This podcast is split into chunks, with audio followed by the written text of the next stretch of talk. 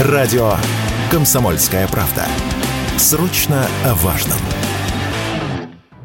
Михаил Попков, известный как ангарский маньяк, получил новый срок. Суд в Иркутске приговорил его к 10 годам колонии по очередному делу. Это четвертый приговор 59-летнему Попкову. Ранее он уже был осужден, в том числе два раза пожизненно за 83 расправы. По совокупности с ранее вынесенными приговорами ему назначено пожизненное лишение свободы с отбыванием наказания в колонии особого режима. Маньяк орудовал в Ангарске и Иркутске с 90 по 2010 годы. Попков в то время работал работал в милиции. Все жертвы объединял средний рост от 150 до 170 сантиметров, склонность к полноте. Все, кроме одной жертвы, в момент убийства находились в среднем или сильном алкогольном опьянении. Все, кроме одной, подвергались изнасилованию. По словам самого ангарского маньяка, по прошествии лет ему трудно объяснить собственные мотивы, но ко всем жертвам он испытывал личную неприязнь. Об этом он рассказывал в интервью YouTube-каналу «Честный детектив».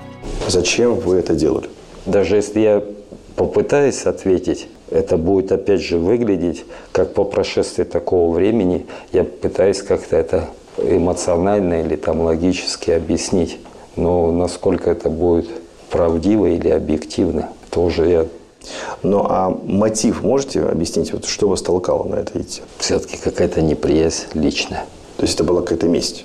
Мстят ведь за что-то. Ну как вы думаете, скажите, пожалуйста. Михаил? Да я не думаю так. Я не могу объяснить.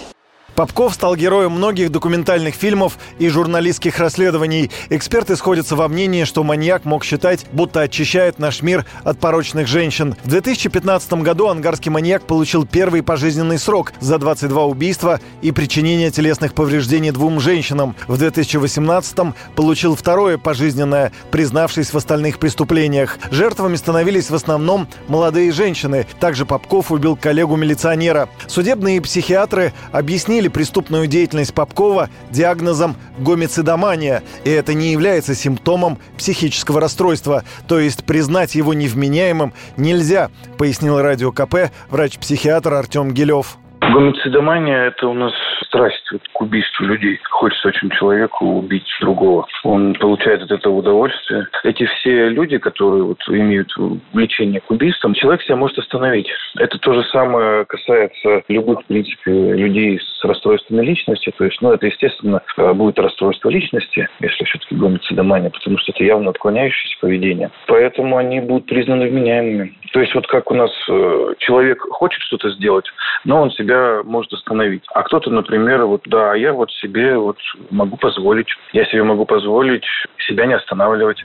Михаила Попкова проверят на причастность к преступлениям, совершенным на Дальнем Востоке. Маньяк признается в двух или трех новых преступлениях за раз, чтобы его на время расследования этапировали из колонии особого режима в СИЗО, где его не так строго контролируют. На счету Попкова может быть гораздо больше преступлений.